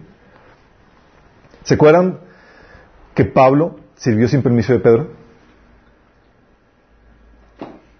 ¿Se acuerdan de Apolos? ¿Apolo estaba sometido a Pedro? Digo, Pablo. Era medio rebeldillo. Dice Pablo, quejándose así como que así que le queja, dice 1 Corintios 16, 12. Acerca del hermano Apolos, mucho le rogué que fuese con vosotros, con los hermanos, mas de ninguna manera tuvo la voluntad de ir. Ah. ¿Por qué? Porque era ministerio aparte. No estaba, no era parte del staff de Pablo. Y Pablo y Apolos podían servir como él quisiera. No tenía que someterse a la autoridad de, de, de Pablo. ¿Qué hueso? No? Sí. Y eso, chicos, tienes que tenerlo muy en claro porque ahorita el enemigo quiere robar tu fruto. Y la forma en que lo va a hacer es por medio de estos paradigmas equivocados. Sí. De hecho, ¿se acuerdan cuando Jesús reprende a sus apóstoles cuando, porque los apóstoles pararon el ministerio de alguien más? Sí. Que dice, llegan los discípulos así como que esperando una recompensa de, Jesús. Maestro, maestro, dijo Juan, vimos a uno que expulsaba demonios en tu nombre y se lo impedimos porque no es de los nuestros. Sí. No nos pidió la franquicia. Sí. Y Jesús le dijo, no se lo impidan. No se lo impidan. Sí, estamos batallando porque hay pocos obreros y, y, los pocos que se apuntan los que es... Sí. De hecho, en primera de Corint, en 2 Corintios 11, 13, Jesús, eh, Pablo reprende a los, a los, a los obreros, no porque estaban fuera de la cobertura de Pablo, que estaban yendo a predicar a la iglesia de Corintios, sino porque eran falsos obreros y le estaban diciendo por qué eran falsos. Pero no lo reprendió porque estaban haciendo cosas fuera de la, de la autoridad de Pablo. Sí. Entonces con esto queda, concluimos, ¿qué onda con la autoridad de los pastores? Espero que nos haya quedado claro cómo estamos aplicando la autoridad de lo que vimos al inicio para ver, analizar el tema de los padres y el tema de los pastores. ¿Sí? ¿Por qué se abusa entonces tanto la autoridad hoy en día por parte de las iglesias? Exacto. La próxima sesión vamos a contestar eso y otras preguntas. ¿Pero va a ser miércoles? ¿Todos a favor del miércoles? Pues diría casi. Ah, está dormida. Vamos a orar y ahorita nos ponemos de acuerdo. Sí. Padre Celestial, damos gracias, Señor, porque nos das claridad por medio de tu palabra, Señor, de cómo debe llevarse a cabo este tema tan importante que es la autoridad que tú nos has dado, Señor. Te pedimos, Padre, que, Señor, sigas aclarando nuestras dudas, Señor, enseñándonos cómo debemos llevar a cabo, ejercer esta autoridad que tú nos das, Señor. No permitas que abusemos de ella, Señor, y no permitas que nos dejemos abusar por la gente que nos sabe utilizarla, Señor.